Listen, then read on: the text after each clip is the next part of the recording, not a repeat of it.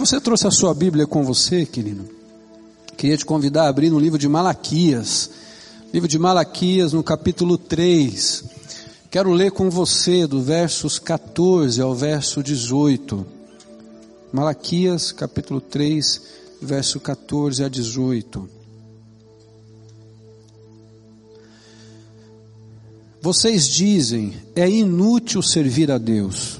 O que ganhamos quando obedecemos aos seus preceitos e ficamos nos lamentando diante do Senhor dos Exércitos?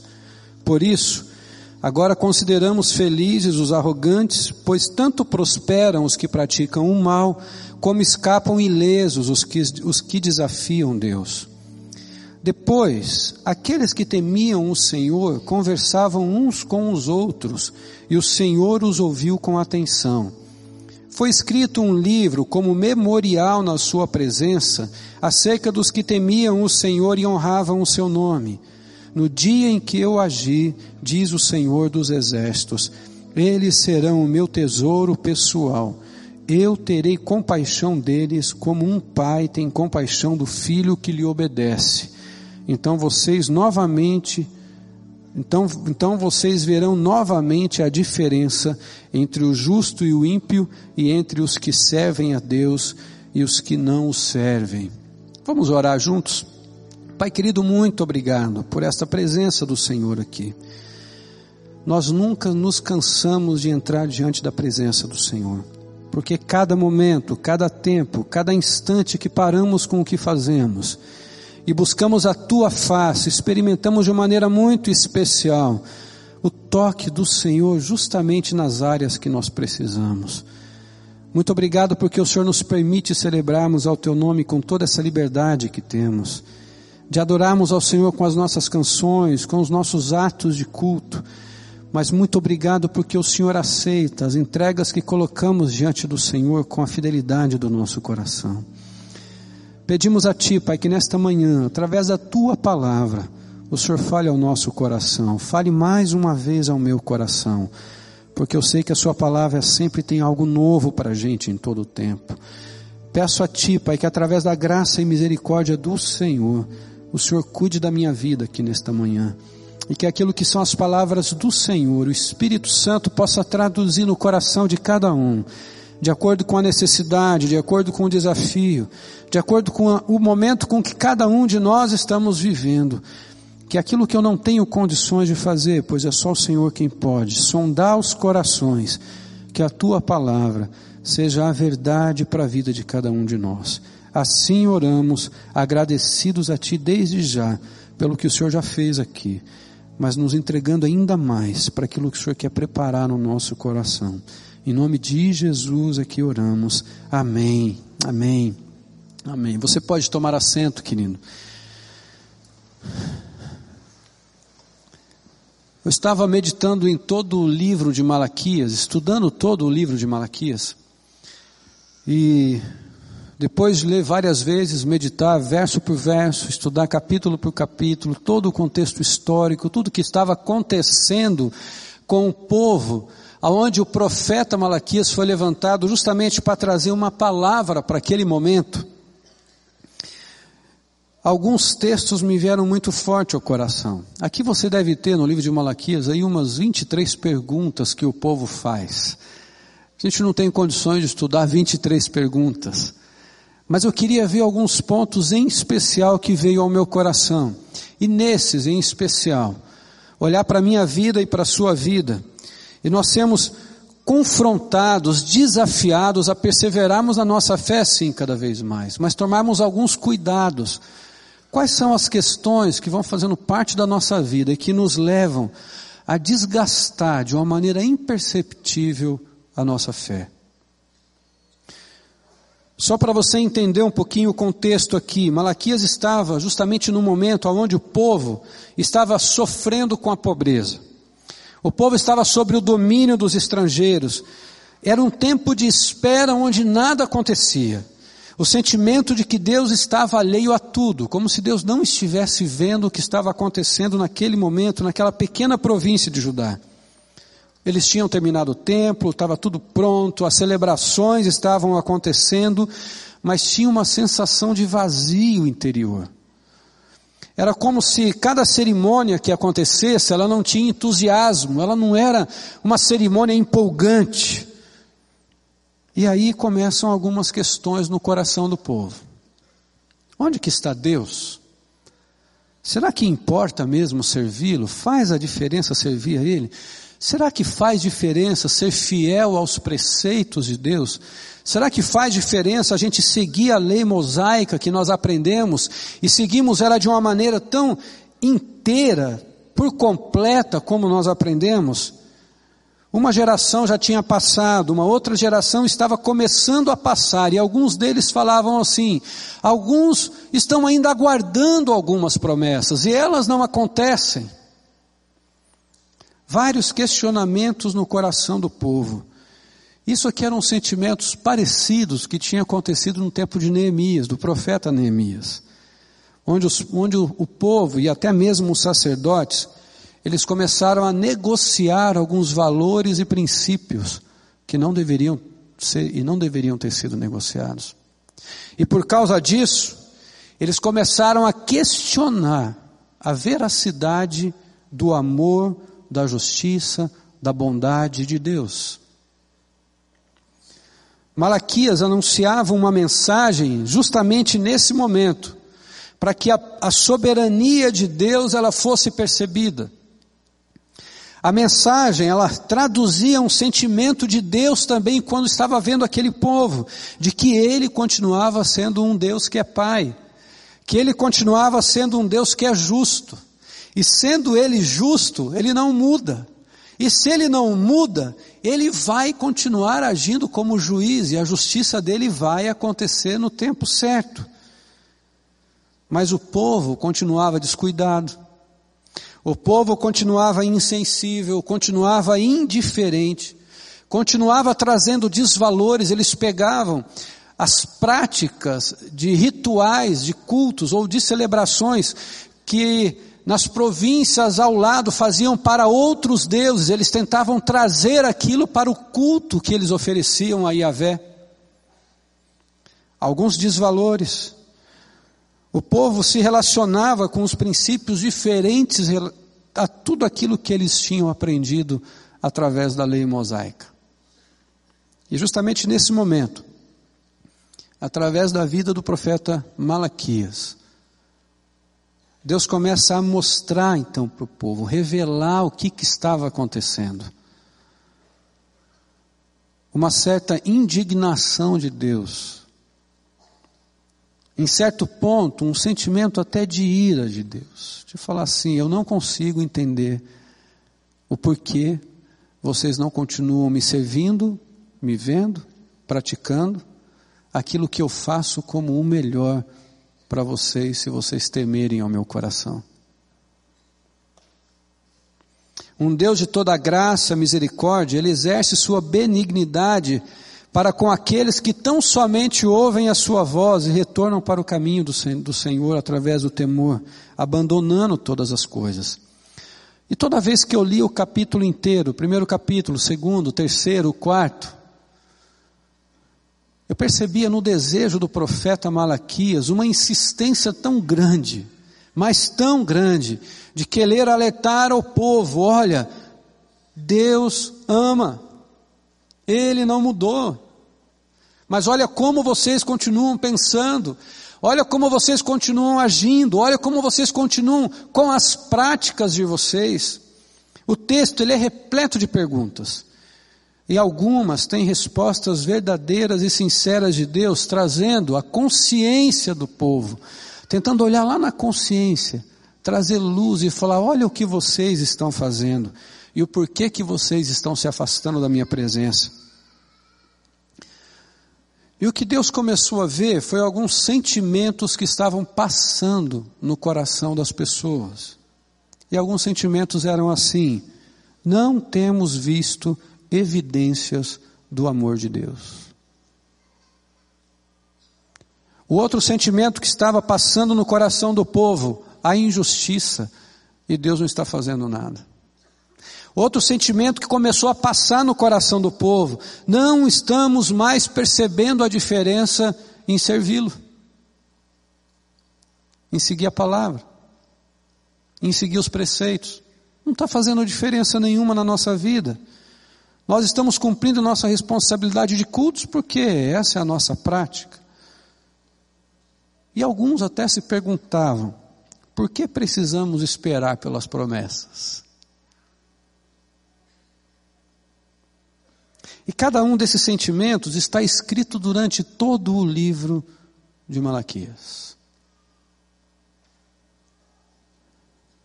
Como que essa mensagem de Deus através do profeta Malaquias poderia nos ajudar a reconhecer que nas pressões, tentações, frustrações, distanciamentos, e até mesmo no período que cada um de nós podemos viver, mas que pode produzir em nós uma fé cínica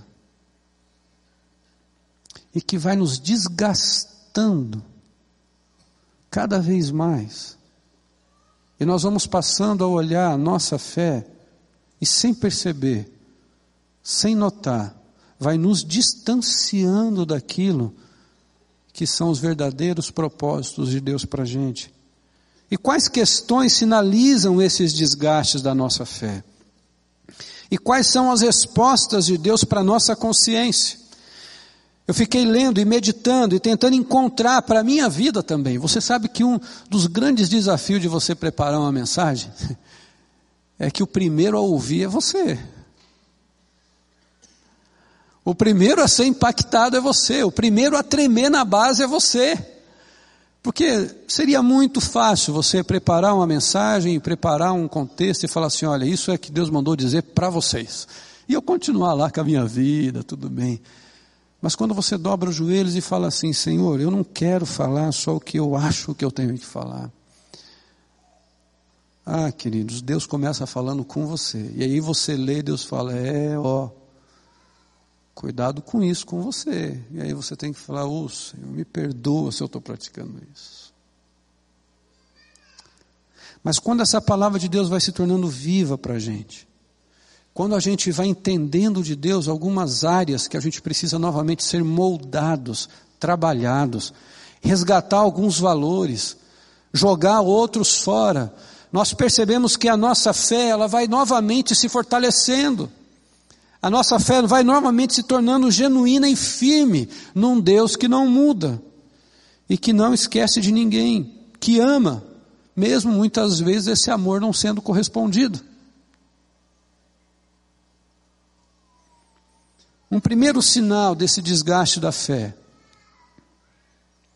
é quando questionamos o amor de Deus. Quando nós começamos a questionar o amor de Deus. Em Malaquias, no capítulo 1, do verso 2 em diante, nos diz assim: Eu sempre os amei, diz o Senhor. Mas vocês perguntam: De que maneira nos amaste? Não era Esaú irmão de Jacó? Declara o Senhor. Todavia eu amei Jacó, mas rejeitei Esaú. Transformei suas montanhas em terra devastada e as terras de sua herança em morada cheia de chacais no deserto. Embora Edom afirme, fomos esmagados, mas reconstruiremos as ruínas, assim diz o Senhor dos exércitos. Podem construir, mas eu demolirei. Eles serão chamados terra perversa, povo contra que o Senhor está irado para sempre. Vocês virão isso com seus próprios olhos e exclamarão: Grande é o Senhor, até mesmo além das fronteiras de Israel. Nesse primeiro capítulo, o que me chama a atenção é essa afirmação do verso 2, quando o Senhor diz assim: Eu sempre os amei. Queridos, isso é uma das mais profundas expressões de Deus na história. Em todo o tempo, em todo o momento, Deus procura com todas as ações, com seus atos de justiça, com seus atos de cuidado, de zelo, com seus atributos, revelar e autenticar essa evidência que Ele nos ama.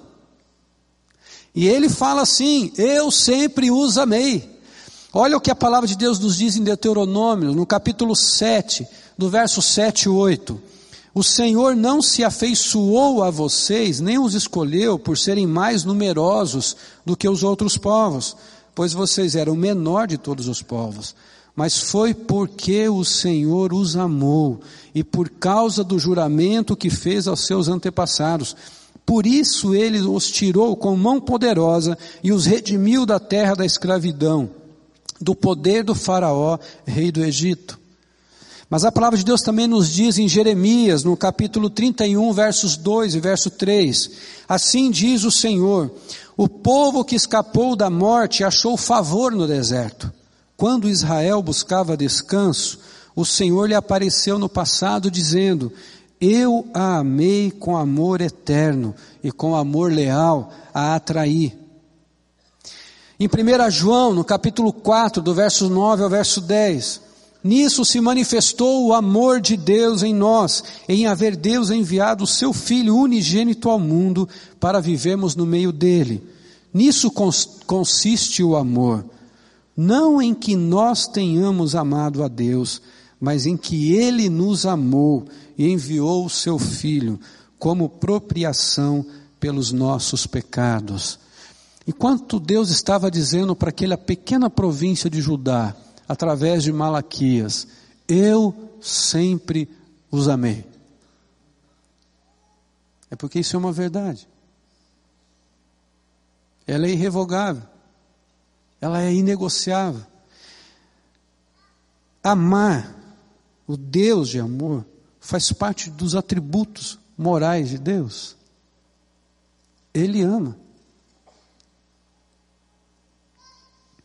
A resposta à pergunta feita pelo povo, quando o povo diz assim: Mas no que o Senhor tem nos amado? A resposta de Deus vem justamente por alguns fatores.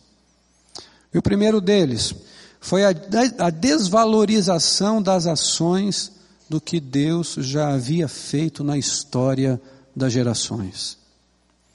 Essa evidência histórica, ela é necessária para que a fé, crendo no amor imensurável de Deus, ela não fosse desgastada.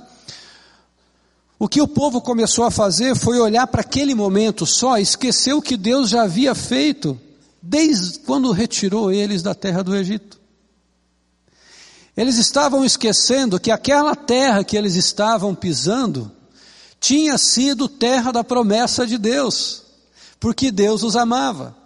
Eles estavam esquecendo que as conquistas que foram feitas no decorrer da geração deles era porque Deus os amava, estava cumprindo os seus propósitos e as suas promessas. O povo começa a tirar o foco, o olhar daquilo que Deus já tinha feito, para só olhar aquilo que eles queriam naquele momento. Quando Deus fala sobre Jacó e sobre Esaú, não era que Deus amasse mais a Jacó? Do que Isaú ou vice-versa. Isaú, para o contexto da época, tinha muito mais vantagens do que Jacó. Ele era o irmão mais velho.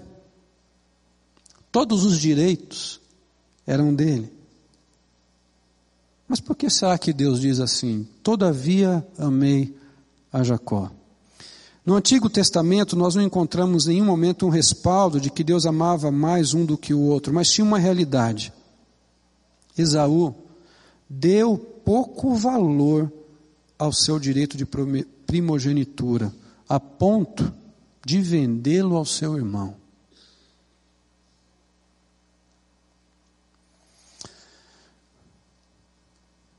O que Deus estava falando é assim: olha, tudo que é meu é de direito de vocês. Eu amo vocês. Só que sabe o que, que vocês estão fazendo com todo o meu amor e com tudo que eu dou para vocês? Vocês começaram a não dar mais valor a isso. E simplesmente faz igual a Esaú. Vende como se fosse algo sem valor. E aí vocês vêm me perguntar, mas em que o Senhor tem nos amado? É claro que a atitude de Jacó foi de aproveitador naquele momento.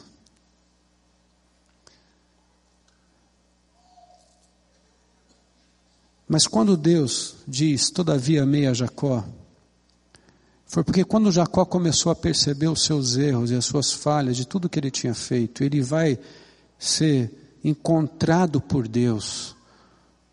E ele percebe no seu coração tudo o que ele fez.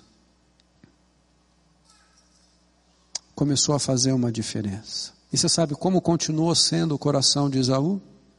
O importante é eu ter minhas terras, o importante é eu fazer do meu jeito, o importante é eu seguir da maneira que eu quero. Continuando pegando todo aquele amor, aquele direito, tudo que ele tinha de direito, tratando com desprezo. A verdade, queridos, é que quando nós olhamos para trás e não valorizamos ou trazemos à memória os atos de amor de Deus por nós, nós podemos também sofrer desgastes imperceptíveis na nossa fé. Muitas das consequências que nós sofremos cada dia é justamente por fazermos do nosso jeito. Você já sabe disso, eu já sei disso. Mas muitas vezes nós continuamos fazendo dessa maneira, desprezando o propósito de buscar o que Deus tem para nós. Nós sabemos que Deus tem o prazer em se revelar, sabemos que Deus está pronto para estar conosco. A palavra de Deus nos diz que os ouvidos do Senhor não estão fechados para que não possa nos ouvir, e as suas mãos não estão recolhidas para que não possa nos abençoar, e mesmo assim a gente fala, eu vou fazer do meu jeito, como se eu pegasse tudo isso e desprezasse. E aí eu não consigo entender Deu errado, não saiu do jeito que eu queria, não saiu do jeito que eu programei, não era do jeito que eu estava querendo fazer. Agora estou eu aqui, chateado, triste, arrebentado, tentando recomeçar. E aí nós voltamos para Deus e falamos assim: Deus, é dessa maneira que o Senhor me ama? Olha o jeito que eu estou. Como o Senhor me amou?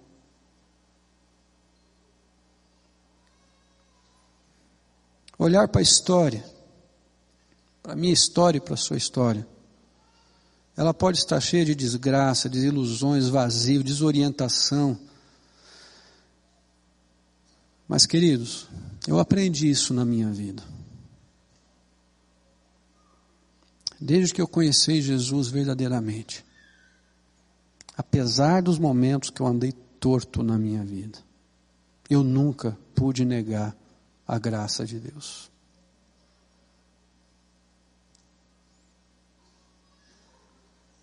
Se eu errei, foi porque eu quis tomar as decisões erradas. Mas Deus nunca deixou de me amar. Deus nunca deixou de te amar. O que acontece com a gente é que esses sentimentos vão começando a fazer parte do nosso coração e daqui a pouco nós começamos a questionar o amor de Deus. E o que, que começa a acontecer quando eu questiono o amor de Deus? A minha fé vai sendo abalada. E ela vai sendo abalada porque o inimigo daí começa a colocar coisas que não são as verdades de como Deus me vê. Por mais que Deus esteja me falando, eu quero mudar a sua vida, eu quero transformar a sua vida, filho, olha para mim. Satanás chega e fala assim: Você acha? Quem ama deixa o outro sofrer, você está sofrendo.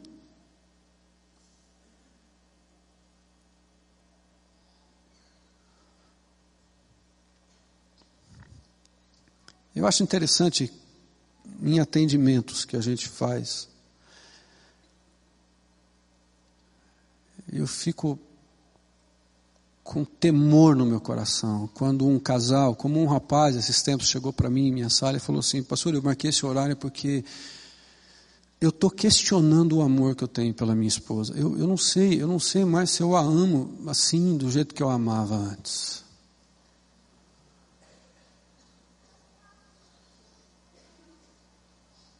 Dá medo quando alguém fala isso. Porque quando a gente começa a questionar aquilo que era um valor tão importante para a gente, a gente pode estar, sem perceber, dando lugar para valores que são desvalores. Na concepção dos outros são valores, mas quando nós vemos na prática da palavra de Deus, são desvalores.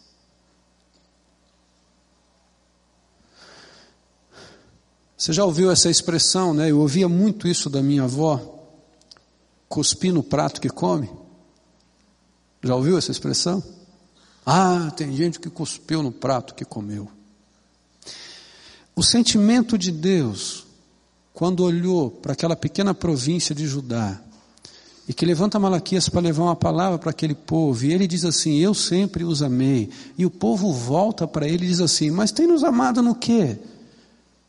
O sentimento, queridos, era como se fosse esse. Vocês estão cuspindo no prato que vocês comeram. Eu sempre os amei. Olha o que eu tenho feito na sua história. Olha o que eu tenho feito na sua vida. Olha as marcas do meu amor na sua vida. Os altos e baixos é porque eu e você falhamos, nós tomamos as nossas decisões, caminhamos de acordo com os nossos ditames, mas eu sempre te amei.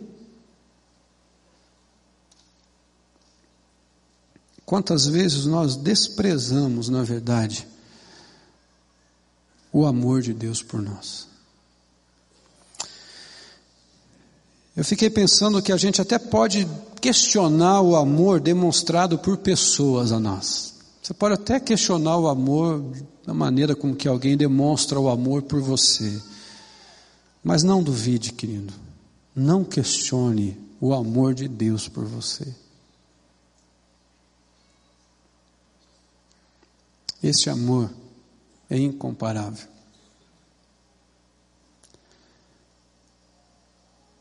Eu sempre os amei, diz o Senhor, mesmo sabendo que no coração do povo eles estavam assim, mas tem nos amado no quê? Olha como a gente está.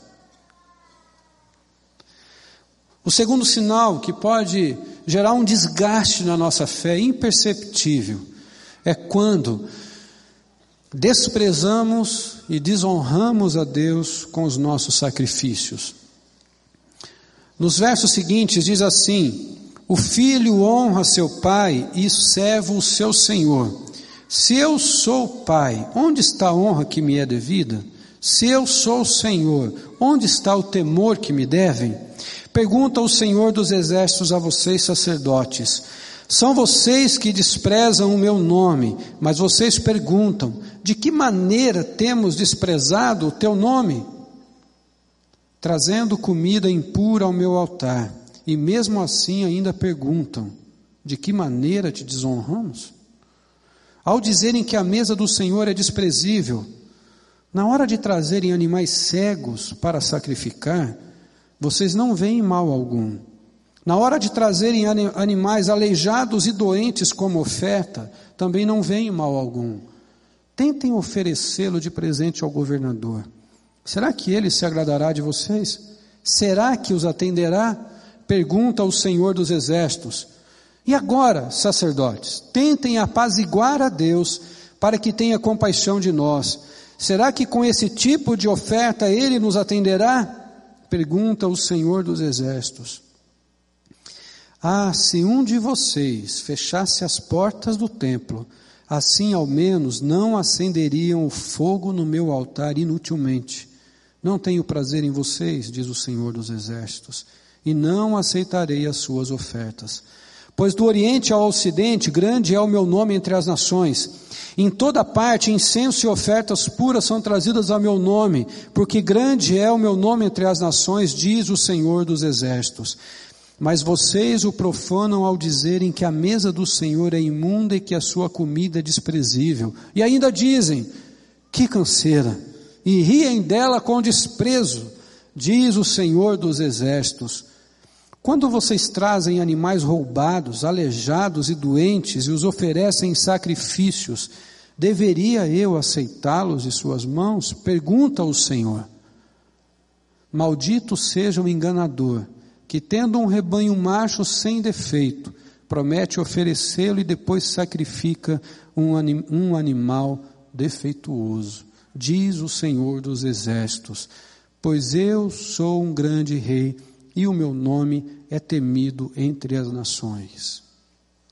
Os atos e sacrifícios naquela época, demonstrando as atitudes que deveriam representar os sentimentos do coração, era assim: Esse local de sacrifício ficava na parte externa do templo, aonde em determinado local eles chegavam, ofereciam aquele animal como um sacrifício, declarando o reconhecimento de pedido de perdão das suas falhas, mas também em vários momentos ingratidão a Deus pelo que havia sido conquistado. Só que eles estavam começando a praticar isso sem valor mais nenhum. E ainda pergunta: em que nós desprezamos o teu nome? Sabe, queridos, atitudes pecaminosas muitas vezes são pecados ocultos. Isso é, ocultos na consciência do pecador, o que não o isenta de culpa. Trata-se de sacrifício de animais, o que nós lemos aqui, e tem antes de tudo um significado ritual. Mas o que eu acho interessante é que a questão não era o fato de serem sacrifícios só imundos. Em primeiro lugar, era por causa da atitude dos ofertantes. E depois, por causa da oferta. A intenção do coração deles já era desprezá-la, já era de desonrar. A atitude com o coração, de como eles agiam, não era percebendo o impacto que isso produziria. Eu lembro de quando eu e a Débora nós fazíamos compra no mercado de madrugada, que era mais tranquilo. E aí a gente estava fazendo compra, tal, eu estou lá no caixa pagando, e do outro lado, no caixa da frente, tinha uma, uma senhora, uma mulher, e quando eu passei a compra assim, eu vi que ela estava me olhando, eu baixei os olhos, continuei servindo, não a conhecia, e aí de novo ela continuava olhando, e eu me virei assim com o carrinho, fui colocando, e ela continuava me olhando, e a hora que pegamos as sacolas, que começamos a sair, ela falou assim, ô pastor, fazendo de conta que não me conhece? Eu nem sabia quem era. Imagina nessa multidão de gente aqui, né? Eu teria que ser muito bom para guardar o rosto de cada um, né?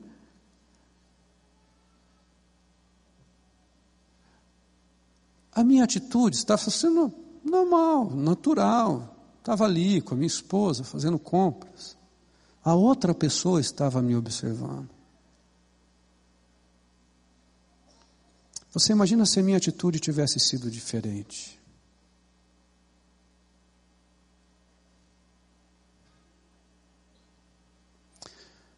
O que a palavra de Deus estava dizendo, e Malaquias estava dizendo para aquele povo era isso: olha, vocês ainda ficam me perguntando, como se eu não estivesse vendo o que vocês estão fazendo.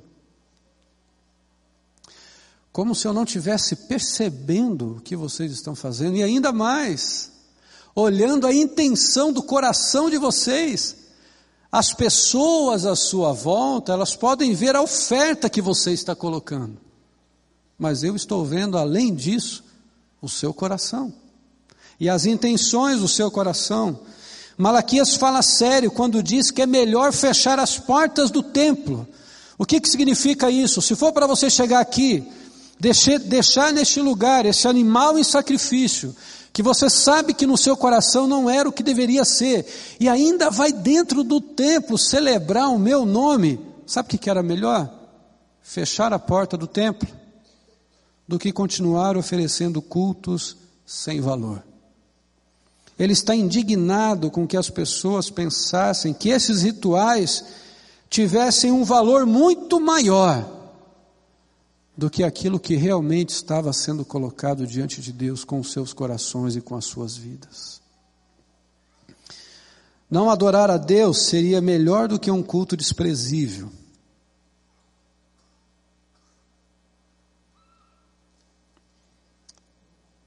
Quando a gente vai cultuar aqui na célula, em qualquer lugar, alguém sai de casa para cultuar, para falar assim: não, hoje eu estou indo lá cultuar, cultuar ao Senhor e eu vou murmurar, eu vou é, buscar minha satisfação pessoal. O que eu quero é ficar rico, ficar bem. O que eu quero é só receber as coisas que eu tenho para receber.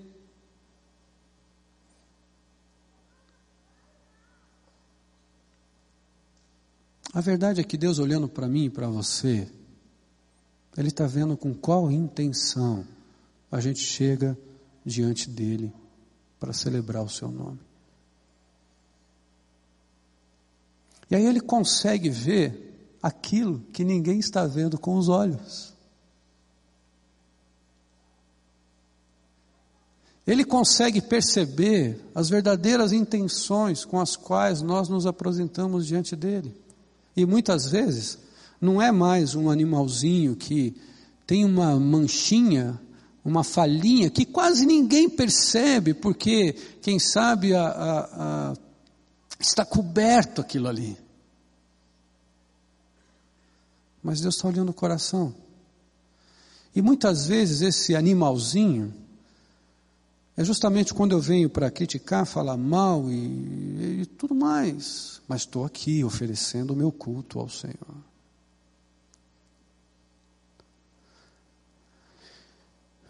Quantas vezes nós queremos receber de Deus por inteiro, mas nós só damos a metade. Eu quero receber de Deus o completo, mas eu só vou dar aquilo que eu quero. E o que estava acontecendo naquelas celebrações era isso. E o grande perigo que fica para a minha vida e para a sua vida também é essa: é a gente buscar cumprir todas as nossas práticas institucionais religiosas, mas não vivemos uma prática de vida cristã. É a gente, em nome do Senhor, tomar decisões, praticarmos atos que, na verdade, eles estão prestando um desserviço ao nome de Deus e à sua santidade. Mas a gente está falando que é em nome do Senhor. As conversas inúteis, defesas ideológicas, teológicas, filosóficas, mas com pouca profundidade de conhecimento na palavra de Deus, que na verdade não produzem um estilo de vida cristã saudável todos os dias. Quando nós olhamos para a palavra de Deus, e isso era um contexto também daquela época, não olhe um aspecto, e não queira praticar um aspecto e você entender que aquilo, não, o meu estilo é esse. Eu, eu, eu, estudo a palavra de Deus e o que eu gosto é disso, e eu vejo que a palavra de Deus se identifica comigo nisso, então a minha prática de vida cristã é essa. Queridos, você tem que olhar a palavra de Deus como um todo. Olha o que diz em 2 Timóteo, no capítulo 3, do verso 16 e 17. Toda a Escritura é inspirada por Deus e útil para o ensino, para a repreensão, para a correção e para a instrução na justiça, para que o homem de Deus seja apto e plenamente preparado para toda boa obra. Em Hebreus, no capítulo 4, verso 12: Pois a palavra de Deus é viva e eficaz é mais afiada que qualquer espada de dois gumes. Ela penetra ao ponto de dividir alma e espírito, juntas e medulas, e julga os pensamentos e intenções do coração. O que, que significa isso? Gênesis não é mais importante do que Romanos, ou Romanos mais importante do que Gênesis. Que Paulo é menos importante do que Elias, Elias é menos importante do que Paulo. É viver a palavra de Deus como um todo.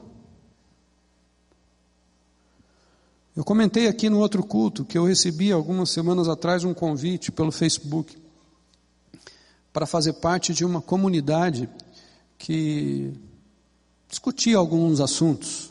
Mas antes de eu colocar lá para eu seguir, eu fui ver como que era. Gente, me deu raiva.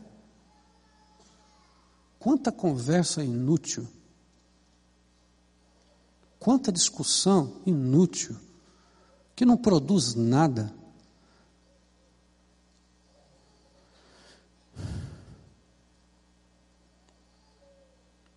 Eu queria dizer para você uma coisa: para de entrar nessas discussões. Não leva a nada, querido. Porque o outro sempre vai achar que tem mais razão que você. E você sempre vai achar que tem mais razão que ele. E daqui a pouco, você sabe o que, que começa a acontecer? No ímpeto de uns defenderem o que fé, a sua fé, a sua prática, eles começam a julgar quem faz, quem deveria fazer, do jeito que o outro deveria fazer, do jeito que ele faz, começa a virar uma bagunça que, na verdade, não acrescenta em nada. Isso é inútil para quem lê, para quem escuta. O que vai causar só é mais divisão do que unidade e fortalecimento na essência da palavra, não como uma parte, mas como um todo.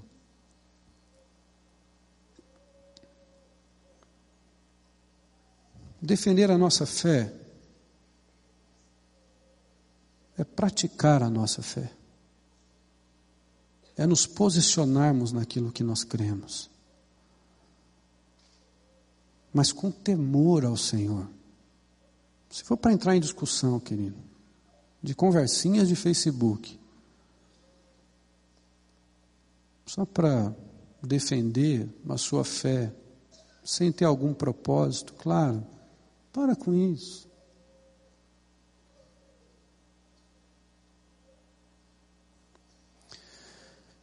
Deixe que Deus julgue as intenções do coração das pessoas.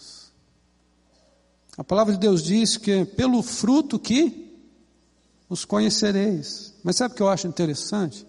Mesmo falando assim, pelo fruto que os conhecereis, alguns questionam os bons frutos que alguns estão dando. A pessoa está fazendo lá do jeito que ela tem o dom, a missão, o jeito dela, mas é questionado. E é bom fruto, e tem dado resultado, e está sendo bênção. Aquilo está levando outros a Jesus, de alguma maneira aquilo está fazendo uma transformação na vida de alguém. E é um bom fruto. Ah, mas não é do jeito que eu acredito que deveria ser. Ah, mas não é do.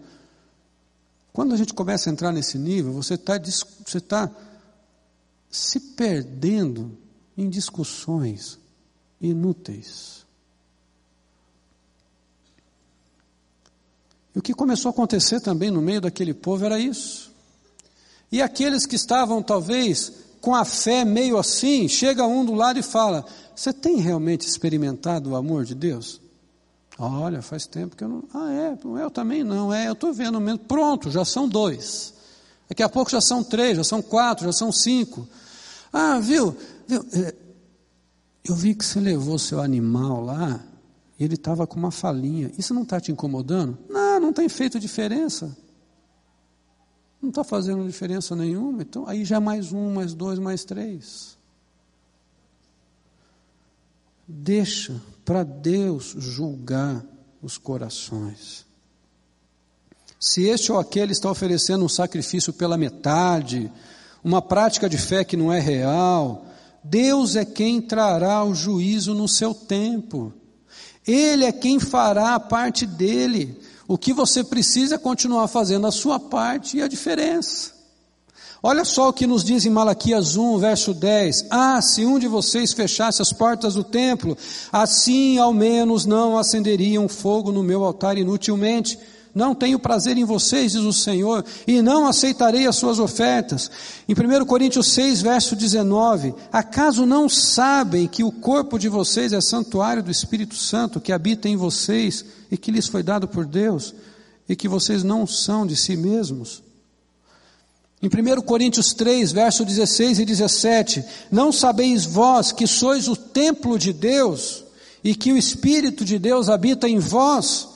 Se alguém destruir o templo de Deus, Deus o destruirá, porque o templo de Deus, que sois vós, é santo. Queridos, naquela época, fechar a porta do templo ainda era o local, porque a presença de Deus estava na arca, e eles entendiam que a presença de Deus estava lá. E a palavra de Deus nos diz naquela época que a presença dele estava no templo, a sua glória se manifestava no templo. Mas hoje, eu e você,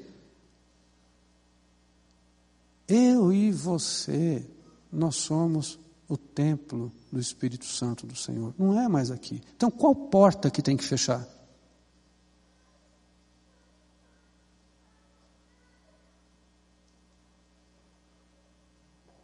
Quais são os erros que eu tenho que tirar? Para estar oferecendo a Deus um sacrifício vivo, santo e agradável, que é um culto racional.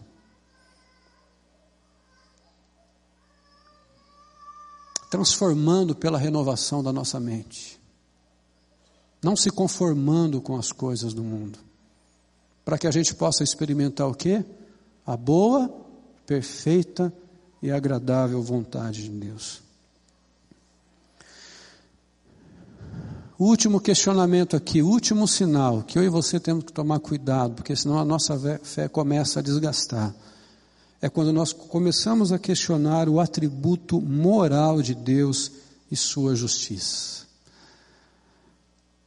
Queridos, Deus é justo. Olha só o que diz no capítulo 3, do versos 13 a 18. Vocês têm dito palavras duras contra mim, diz o Senhor. Ainda assim perguntam: o que temos falado contra ti? Vocês dizem: é inútil servir a Deus. O que ganhamos quando obedecemos aos seus preceitos e andamos lamentando diante do Senhor dos Exércitos? Por isso, agora consideramos felizes os arrogantes, pois tanto, tanto prospera o que pratica o mal, como os que escapam ilesos dos que desafiam a Deus. Depois, Pois aqueles que temiam ao Senhor conversavam uns com os outros, e o Senhor os ouviu com atenção. Foi escrito um livro como um memorial na sua presença acerca dos que temiam ao Senhor e honravam o seu nome. No dia em que eu agir, diz o Senhor dos Exércitos, eles serão o meu tesouro pessoal. Eu terei compaixão deles, como um pai tem compaixão do filho que lhe obedece. Então vocês verão novamente a diferença entre o justo e o ímpio, entre os que servem a Deus e os que não servem. Agora a palavra do profeta, ela entra num outro assunto diferente, que é o julgamento, mas é num nível muito mais profundo. Não é só aquele julgamento que a gente vê na nossa perspectiva humana aqui. É o julgamento também divino daquilo que vai acontecer diante do tribunal de Deus. É o julgamento final, é trazer à luz a atenção, o cuidado. Olha como vocês estão praticando. Vocês estão esquecendo que um dia todos serão julgados diante do tribunal de Deus.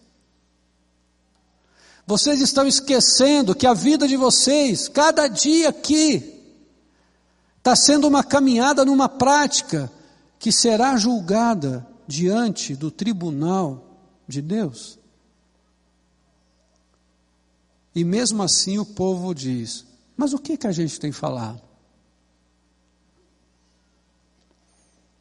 Para de continuar só com as leis cerimoniais. Olha, volta o coração de vocês para Deus.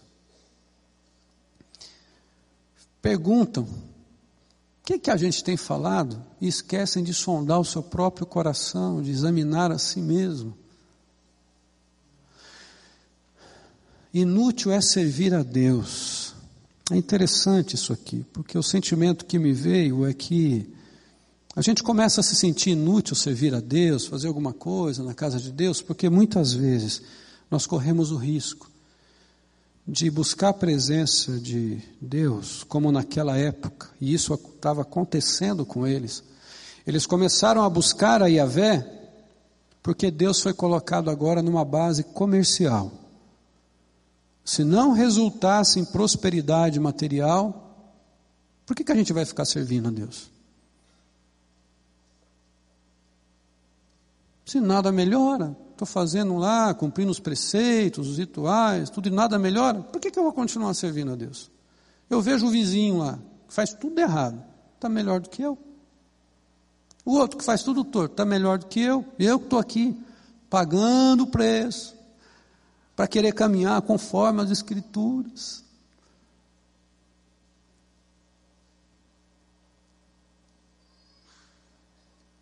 Queridos, isso é um grande perigo e um grande risco.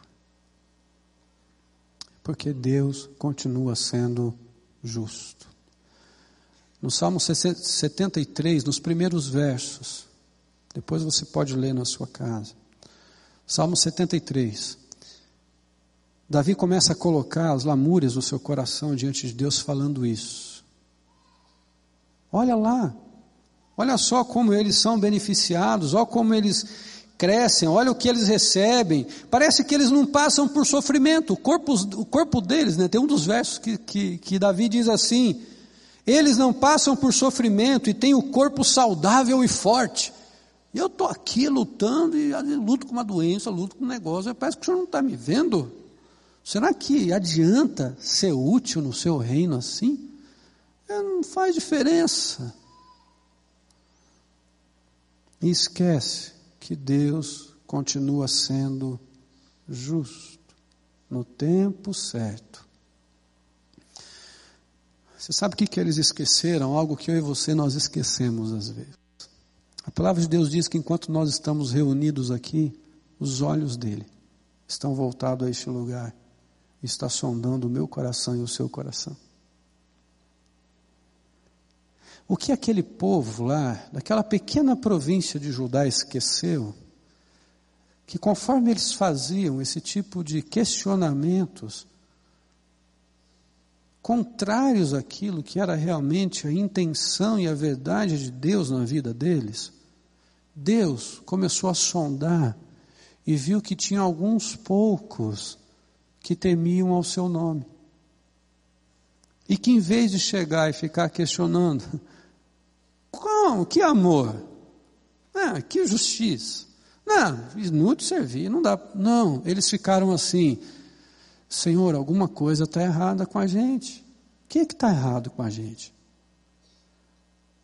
Senhor, eu estou ouvindo comentários aqui no meu contexto de casa, de família, aqui, que tem gente falando que nem adianta mais fazer isso, fazer aquilo, falando, não, o negócio mesmo é escolher, viver a vida como quer, não faz diferença.